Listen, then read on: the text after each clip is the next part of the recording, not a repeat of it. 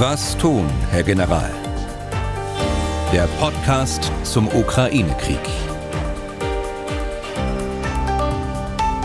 Dazu herzlich willkommen. Ich bin Tim Deisinger, Redakteur und Moderator bei MD Aktuell. Wir sprechen in diesem Podcast über aktuelle Entwicklungen und Hintergründe rund um den Ukraine-Krieg, auch darüber, wie vielleicht das aktuelle quasi Miterleben dieses Krieges dafür sorgt, dass man andere internationale politische Entwicklungen mit schärferem Blick, vielleicht auch mit etwas anderen Augen sieht. Und Einschätzungen gibt es äh, wie immer von Ex-General Erhard Bühler. Tara Bühler.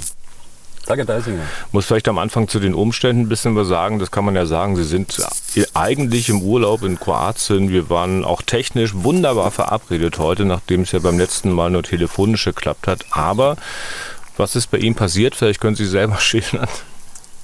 Ja, es gibt hier ein, offensichtlich ein Problem in der Region, was Strom und Wasser angeht und äh, demzufolge auch mit WLAN. Also können wir uns nicht mit Studioqualität zuschalten, sondern es geht alles über Mobilfunk.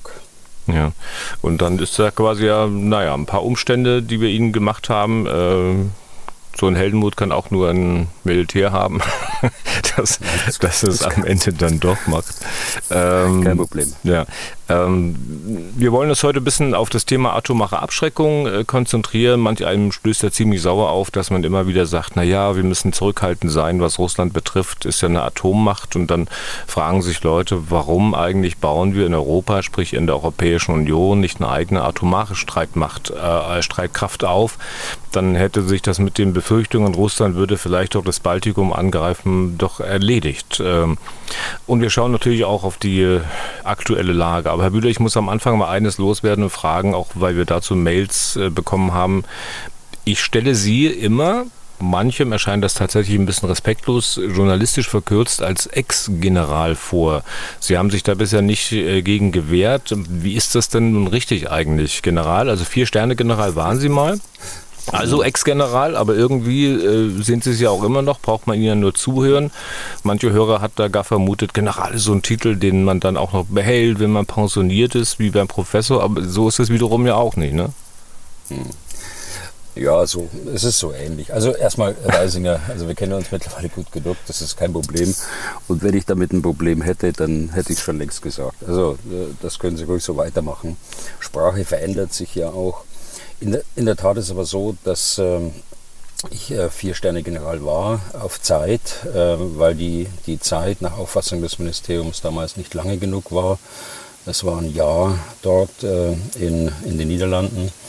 Ähm, und ich bin als Generalleutnant dann äh, in Ruhestand versetzt worden. Also mein, mein, mein korrekter Titel ist Generalleutnant äh, AD, also Außerdienst. Ja, aber äh, offensichtlich beleidigt Sie das nicht, wenn ich Sie nur als Ex bezeichne. Ich meine, wer will schon, nein, wer nein, will schon ein Ex sein eigentlich? Ne? ja, ja, das ist aber kein Problem für mich. Okay, und was ich auch immer schon fragen wollte, ist, Sie werden geschätzt, weil Sie alles so ruhig, sachlich, so unaufgeregt analysieren und einschätzen, aber Sie waren ja nicht immer General und nicht immer in irgendwelchen Stäben beschäftigt, wo man ruhig ist. Äh, haben Sie auch mal so richtig Kommandos gebrüllt, so quer über den Appellplatz? Also das ist schon eine schwierige Frage zum Eingang unseres Podcasts. Also brüllen ist immer so eine, so eine hat so eine negative, so einen negativen Touch. Ja, wie man das beim Militär Deswegen, halt macht. Ja, sie müssen natürlich ähm, schon in bestimmten Situationen so laut sprechen, dass sie dann auch verstanden werden. Und äh, äh, ich meine, Sie sprachen an, ich bin als General in Stäben gewesen, ja, das stimmt schon. Aber als General sind Sie auch äh, vorne auch bei der Truppe. Als General führen Sie auch eine, ein Gefechtsschießen einer, einer Panzerbrigade zum Beispiel. Und da müssen Sie schon äh, so laut sprechen, dass Sie auch insgesamt verstanden werden. Und wenn Sie auf einem großen Appellplatz stehen, wo dann Teile der Division oder der Brigade oder des Bataillons dann angetreten sind, da müssen Sie natürlich auch verstanden werden. Und das kann man nicht immer nur vom Rednerpult machen, sondern das muss man auch mal äh, ohne äh, Mikrofon machen am Rednerpult. Also insofern, äh, um die Frage zu beantworten, ich glaube, ich kann das schon. Ja. Wenn wir beim Fernsehen wären, würde ich sagen, los, demonstrieren Sie mal. aber lassen wir sein. Haben wir zumindest jetzt mal klargestellt an dieser Stelle, sagen wir kleines Sommer-Special. Aber apropos Sommer, äh, Sie sind ja wie gesagt gerade im Urlaub auf dem Balkan. Ähm, dann kann man sich nicht so recht vorstellen, dass Sie da quasi nichts Militärisches machen. Also die treuen Podcast-Hörerinnen und Hörer dürften ja zumindest einen kleinen Eindruck bekommen haben über die Zeit, äh, wie Sie, ja, ich sag mal, wie ein Wahnsinniger durch halb Europa juckeln, dort lehren, dort Gespräche führen und das alles als Ex-General. Also wie ist das gerade? Sie hören das sicher hier und da hinein, nehmen Stimmungen auf. Wir haben in der letzten Folge über den Balkan gesprochen. Da, da, da wo Sie jetzt sind, wie nimmt man denn dort den Ukraine-Krieg wahr? Also nicht in den Regierungen oder bei den Militärs, sondern bei den normalen Menschen im Hotel, beim Einkaufen, vielleicht am Strand. Ist da auch Business as usual? Also der eigene Krieg, den Sie erlebt haben vor, vor 20, mehr als 20 Jahren, ähm, der steckt natürlich überall noch tief drin, gerade in der älteren und in der mittleren Generation. In der jüngeren äh, nicht mehr natürlicherweise, aber bei den älteren schon. Und äh, ich saß gestern gerade im Restaurant hier in Zagreb und äh, am Nachbartisch äh, waren äh, einige, die den Krieg miterlebt haben. Also es wird äh, ich nehme jetzt das, den Inhalt dieses Gesprächs nicht äh, als, als äh, allgemeine Stimmung hier auf dem Balkan, aber ich verfolge das ja seit einiger Zeit bereits. Also es wird schon wahrgenommen, vor allen Dingen eben vor dem Hintergrund der eigenen Geschichte, der eigenen Geschichte Jugoslawiens, der Zerfall Jugoslawiens mit all den Kriegen, die dann daraufhin folgten auf den, auf den Zerfall, mit all den äh, Problemen, die auch äh, der westliche Balkan insbesondere äh, befasst ist, was äh, Minderheitenproblematik angeht, was auch äh, nationalistische Politik angeht, die sich dieser Minderheitenproblematik von beiden Seiten her zuwendet und sie ausnutzt. Und insofern ist die Sorge schon groß, dass der Einfluss von insbesondere Russland und auch China zunehmend äh, größer wird und dass die nationalistischen Spannungen äh, auch größer werden. Und da ist insbesondere betroffen Bosnien-Herzegowina, wie wir wissen, äh, aber auch Kosovo. Und äh, die Ausstrahlung von diesen beiden äh, Schwerpunkten auf den gesamten westlichen Balkan, das ist eigentlich hier jedem klar. Hm, das heißt, über die Spannung, über die wir beim letzten Mal gesprochen haben, an der Grenze zwischen Serbien und Kosovo oder generell zwischen Serbien und Kosovo, äh, die nimmt man in Kroatien auch wahr und ist darum ein bisschen besorgt. Oh ja, äh, das, äh, das habe ich am eigenen Leib erlebt vor mehr als zehn Jahren, als die Spannungen an der Grenze zwischen Serbien und Kosovo insbesondere waren.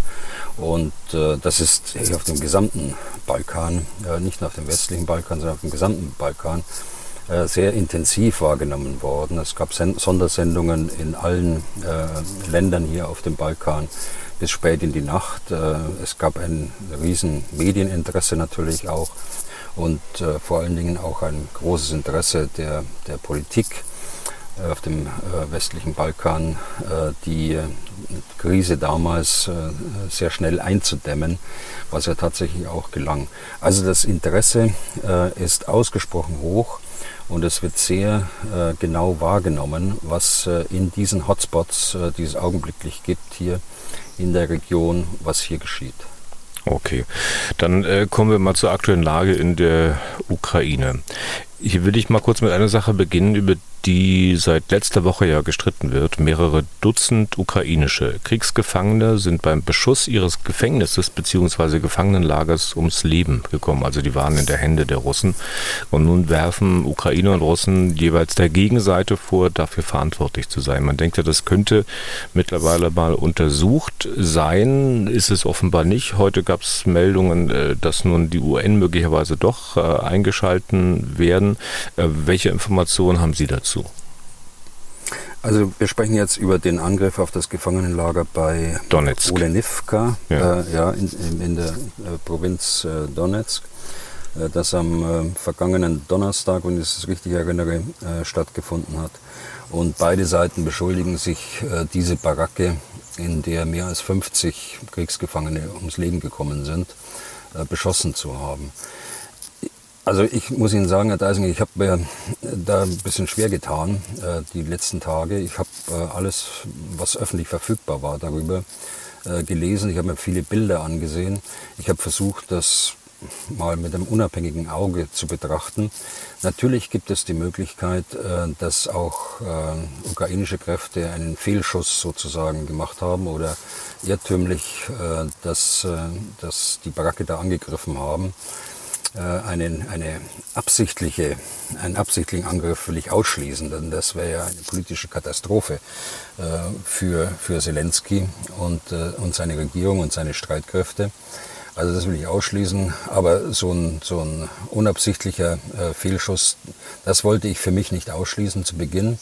Äh, zweite Möglichkeit ist, äh, dass es von den Separatisten unterstützt mit den Russen tatsächlich äh, absichtlich gemacht worden ist. Äh, ein Fehlschluss kann man hier ausschließen, denn äh, das handelt sich ja um eigenes besetztes Gebiet von den Russen beziehungsweise von den Separatisten. Aber ich bin in den letzten Tagen immer mehr zur Meinung gekommen, die erste Möglichkeit ist völlig auszuschließen. Und ich will äh, Ihnen auch sagen, warum. Und äh, deshalb tendiere ich zu der zweiten. Äh, die äh, Russen, wenn die tatsächlich, äh, wie behauptet, äh, Hinweise haben, dass das mit HIMARS-Raketen, also mit amerikanischen Raketen, gemacht worden ist durch die Ukraine, die hätten ja sofort eine Untersuchungskommission einsetzen müssen, denn man kann ja aufgrund der Überbleibsel der der Waffen, also aufgrund der Splitter und anderer äh, Waffenbestandteile, kann man ja sehr schnell erkennen, äh, dass, ob das eine amerikanische Waffe war. Das ist nicht der Fall. Äh, das haben sie nicht gemacht. Äh, sie haben zweitens noch nicht mal das internationale Rote Kreuz, jedenfalls bis äh, Sonntagabend, äh, erlaubt, dort die Kriegsgefangenenstädte zu, bes zu besichtigen, was ihr Recht wäre. Und äh, das Dritte, äh, was das Ganze auch sehr plausibel macht, ist die Aussage der Separatisten, ja Gott sei Dank ist niemand von unseren Wachmannschaften ums Leben gekommen. Und wenn ich mir das höre, dann, äh, dann kann ich eigentlich nur den Kopf schütteln. Äh, die Wachmannschaften, die wurden vorher abgezogen, heißt das, äh, bevor man dieses angegriffen hat. Also ich lege mich hier schon fest, das ist ein äh, vorsätzlicher Angriff gewesen auf diese Kriegsgefangenen, die ja äh, vielfach ähm, bereits in, im äh, Donbass gekämpft haben, in Mariupol äh, gekämpft haben, äh, zum Teil dem Asowschen Regiment angehören und äh, eine andere Möglichkeit schließe ich mit dem Wissen, was ich zurzeit habe, einfach aus. Hm. Das ist ähm, das eine, sozusagen die Grundlage dann der Überlegung, ähm, die vielleicht noch ein bisschen weitergehen, weil man denkt ja dann sicher auch drüber nach, ja, mein Gott, welchen Grund gibt es sowas zu tun? Ja, das ist, äh, da stecken wir jetzt nicht drin in den, in den Köpfen. Natürlich gibt es überhaupt keinen Grund, äh, sowas zu tun. Das ist ein ganz klares äh, Kriegsverbrechen. Das ist ein klarer Verstoß gegen die Genfer Konvention. Genauso äh, wie es ein klarer Verstoß ist, das Internationale Rote Kreuz dort nicht äh, zuzulassen, äh, diese Angriffsstätte da zu besichtigen und eine, Inter einer internationalen Kommission nicht zuzustimmen, zumindest am, am Beginn oder unmittelbar danach, die äh, die äh, Fakten zusammentragen könnte. Je länger es dauert jetzt, äh, bis eine internationale Kommission dieses äh, Lager da besichtigen kann, desto mehr ist die Möglichkeit da, dass man Fakten einfach verschwinden lässt. Okay, dann äh, schauen wir mal auf das, was sonst in der Ukraine passiert oder auch nicht. Oder auch nicht sage ich deswegen, weil ich zumindest den Eindruck habe, dass es derzeit wesentlich weniger Gefechte gibt als noch vor Tagen bzw. Wochen. Zumindest entnehme ich das so den, den gängigen Karten Staaten. Sie auch oder haben Sie eine andere Einschätzung?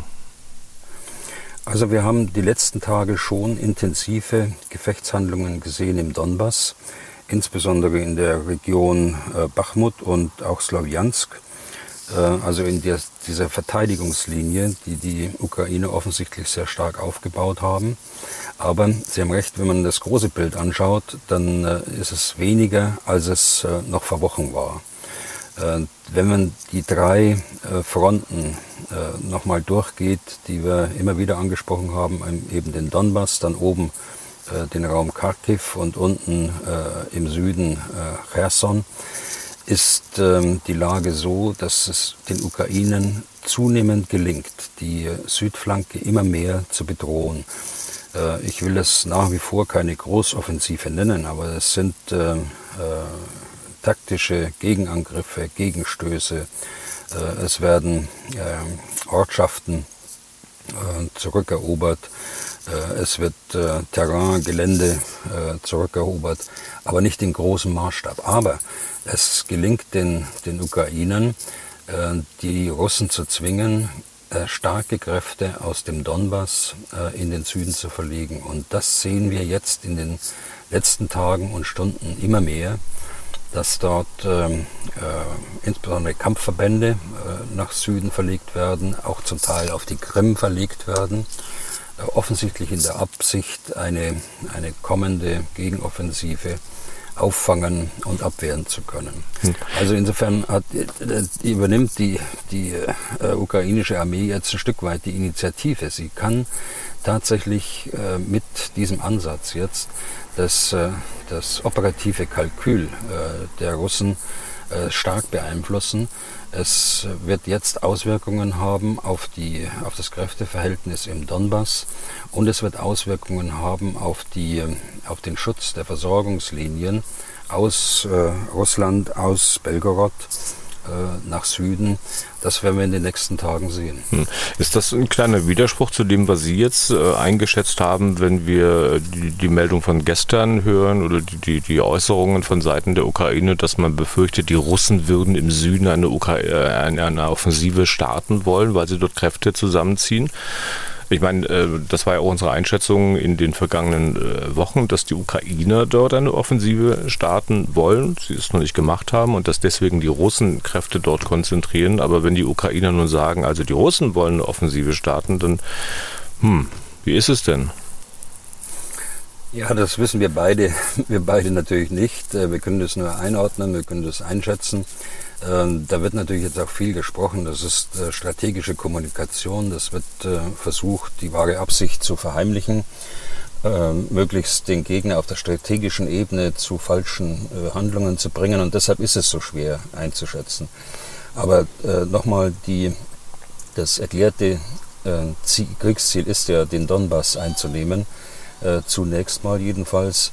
Und äh, wenn man da zu viele Kräfte abzieht äh, nach Süden, dann ist dieses Ziel gefährdet. Und äh, das kann sich weder. Putin leisten noch die russische Armee, dass sie ihr erstes operatives Ziel nicht erreicht. Weiß man äh, was darüber, inwieweit Russen möglicherweise äh, Truppen austauschen oder neue Kräfte ranführen? Ja, es gibt, ähm, da haben wir noch nicht darüber gesprochen, es gibt ja die Aufforderung an äh, alle äh,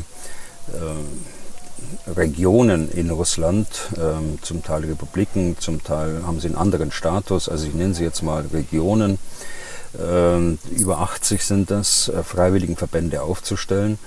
Wir haben ja nach wie vor die Situation, dass Putin äh, vor einer Generalmobilmachung zurückschreckt aus innenpolitischen Gründen.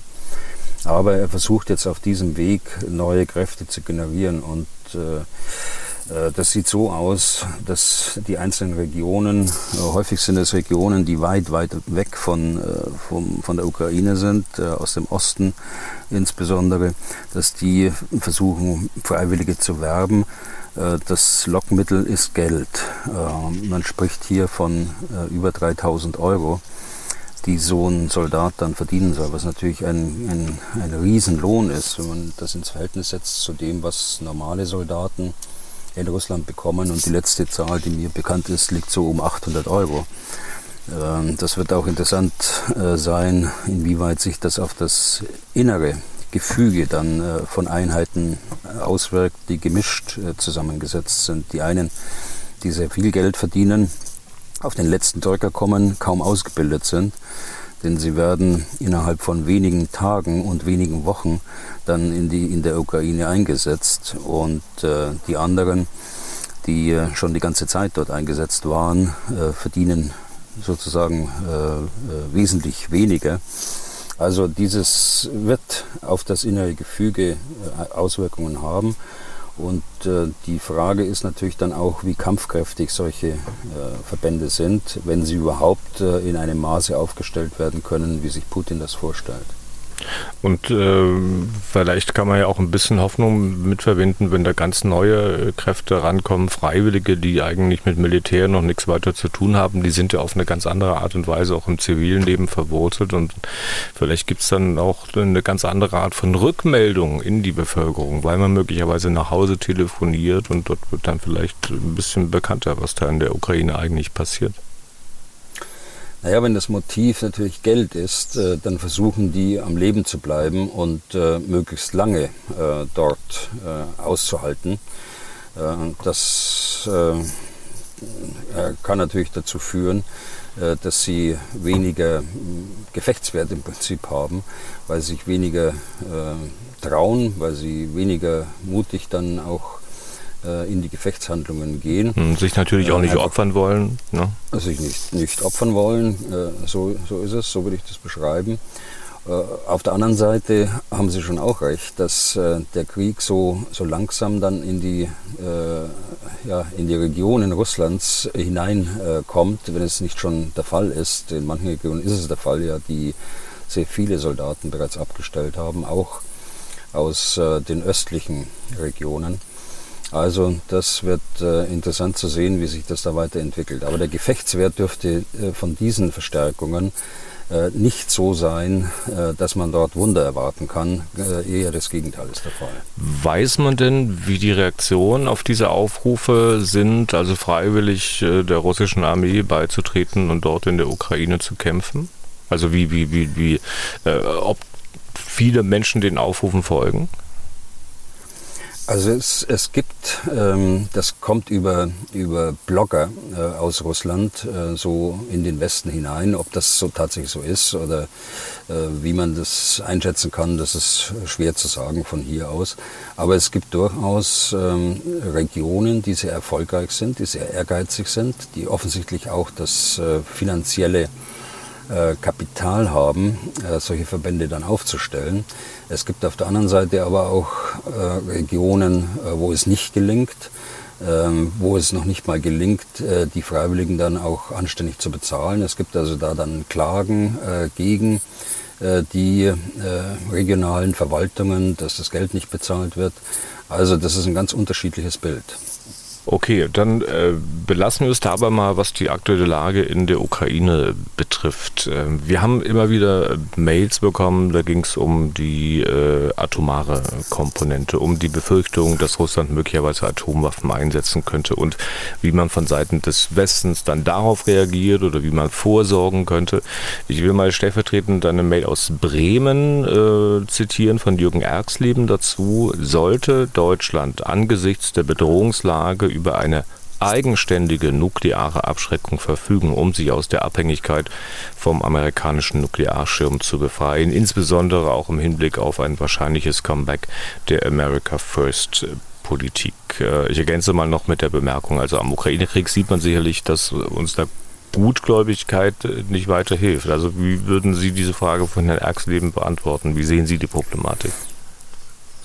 Also ich würde so, so mit einem klaren Nein äh, beantworten. Äh, wir sollten nicht nach Atomwaffen streben. Wir haben den Atomwaffensperrvertrag unterzeichnet. Wir haben ein großes politisches Interesse und müssen das auch haben, dass Atomwaffen nicht äh, weiter verbreitet werden. Und wenn ausgerechnet wir äh, hier in Europa äh, von diesem Prinzip abgehen, dann äh, ist es eine Beispielwirkung für andere in dieser Welt. Also von daher glaube ich, dass wir mit dem, ähm, mit der Lage, äh, die wir im Augenblick haben, äh, zurechtkommen sollten. Und wir kommen gut, äh, gut damit zurecht. Ja, die, aber äh, wir kommen jetzt gut damit zurecht, aber was ist ja. denn, wenn Trump oder einem, der da ähnlich tickt und der dann im Oval Office in Washington sitzt, einfällt zu verkünden, also äh, wir machen das für die Europäer nicht mehr mit dem nuklearen Schutzschirm? Ja, das ist... Ähm, das ist ja jetzt spekulativ, dass sowas, sowas eintritt. Ähm, wir müssen. Ich finde, sehen. Trump war nicht so sehr spekulativ. Also der hat man sich auch nicht vorstellen können, dass äh, die Dinge passieren, die er dann gemacht hat. Ja, Sie haben recht. Sie haben recht. Ähm, allerdings will ich auf, ein anderes, äh, auf einen anderen Zuschnitt hinaus äh, und äh, bin ja da durchaus bei unserem Hörer, dass man dort ähm, äh, Überlegungen anstellen sollte, die äh, uns ein Stück weit jedenfalls von der Abhängigkeit äh, lösen. Allerdings äh, nochmal, unser politisches Interesse muss sein, dass wir die transatlantischen Verbindungen ganz allgemein äh, stark halten müssen und so äh, keinem potenziellen äh, Mini-Trump oder Trump-Nachfolger äh, die Möglichkeit zu geben, dieses wiederum äh, zum, zum, äh, zum Thema zu machen, wenn er denn an die Macht kommt. Sehen Sie, und da, das meine ich mit spekulativ. Das, ist, das sind schon mehrere Spekulationen in einem Satz äh, verwendet. Äh, aber Sie, Sie, haben, Sie haben ja durchaus recht, die, die Gefahr kann ja bestehen. So, da, genau aus diesem Grunde hat ja äh, Präsident Macron kurz nach seinem Antritt in der, seiner ersten Präsidentschaft den Vorschlag gemacht, mal über äh, die französischen Nuklearwaffen zu sprechen. Äh, dieses Angebot ist ja bisher nie aufgenommen worden, jedenfalls ähm, äh, nach meiner Kenntnis in den, in den letzten Jahren ganz sicher nicht. Und, und jetzt möglicherweise, dass man das auf Diplom in diplomatischen Kreisen mal erörtert. Also das Angebot war ja, über die französischen Waffen zu sprechen. Also quasi ist damit gemeint ein, ein europäischer Nuklearschirm. Also dieses Angebot sollte man zumindest aufnehmen. Ob, ob das äh, später mal äh, zu einer zu einer europäischen, zu einem europäischen äh, Schutzschirm führt, bleibt dahingestellt. Äh, die französischen Nuklearwaffen sind, äh, seitdem es sie gibt, immer das letzte nationale Mittel gewesen. Und äh, so ein Angebot hat noch nie ein Präsident gemacht. Und jetzt spekulieren wir wieder, Herr Deisinger, ein, ein Nachfolger oder eine Nachfolgerin ob die dieses Angebot aufrechterhält, ist auch offen. Also äh, das ist auch keine Gewissheit. Aber wenn, wenn sowas schon mal auf den Tisch gelegt wird, sollte man da durchaus drüber reden. Hm. Ähm, jetzt wird mancher vielleicht fragen, naja, was haben denn die Franzosen an Atomwaffen? Das ist doch noch nicht so viel. Also können die da wirklich ausreichend abschrecken, wenn wir die Amerikaner nicht mehr hätten? Ich weiß auch wieder Spekulation, aber wenn das so wäre? Ja, deshalb, äh, deshalb sage ich ja, wir sollen alles dran tun, dass wir äh, gemeinsam äh, mit den Amerikanern äh, dort diese, diese Fähigkeit vorhalten und dass wir uns äh, diesem äh, amerikanischen Schutzangebot auch weiter stellen und es in Anspruch nehmen, auf der anderen Seite eben dann auch Fähigkeiten der gemeinsamen Verteidigung bringen, die aus dem nicht-nuklearen Sektor sind. Das beides muss ja muss ja gemacht werden. Äh, uns muss klar sein, dass wir für diesen Nuklearschutzschirm, den uns die Amerikaner bieten, dass wir dort auf, äh, auf der konventionellen Seite mehr tun müssen. Und da sind ja die Weichen jetzt äh, durch die Zeitenwende ähm, gestellt worden. Mhm. Ähm, eine Sache will ich noch kurz ansprechen. Sie hatten am Anfang natürlich den Atomwaffensperrvertrag erwähnt ich sage mal, provokativ aus Verträgen kann man ja auch aussteigen. Das haben uns die Amerikaner ja auch nun oft genug vorgemacht. Ja, äh, das ist, das ist ja richtig. Also aus Verträgen kann man aussteigen, aber das ist sicher nicht im, im, äh, in unserem Interesse.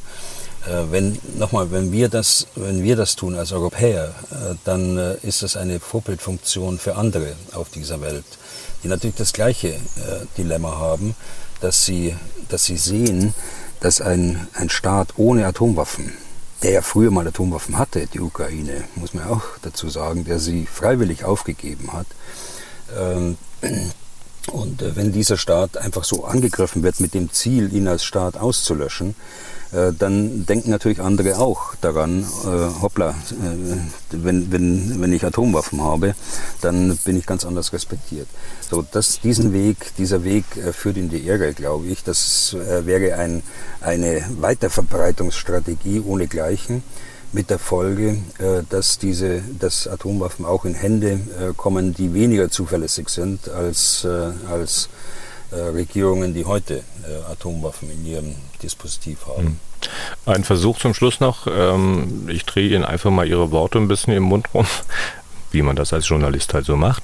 Sie haben hier im Podcast mehrfach verkündet, Atomwaffen sind politische Waffen. Die sind nicht dazu da, dass sie wirklich eingesetzt werden. Wenn das so ist, äh, was wäre denn dann so schlimm, wenn Deutschland auch eigene Atomwaffen hätte?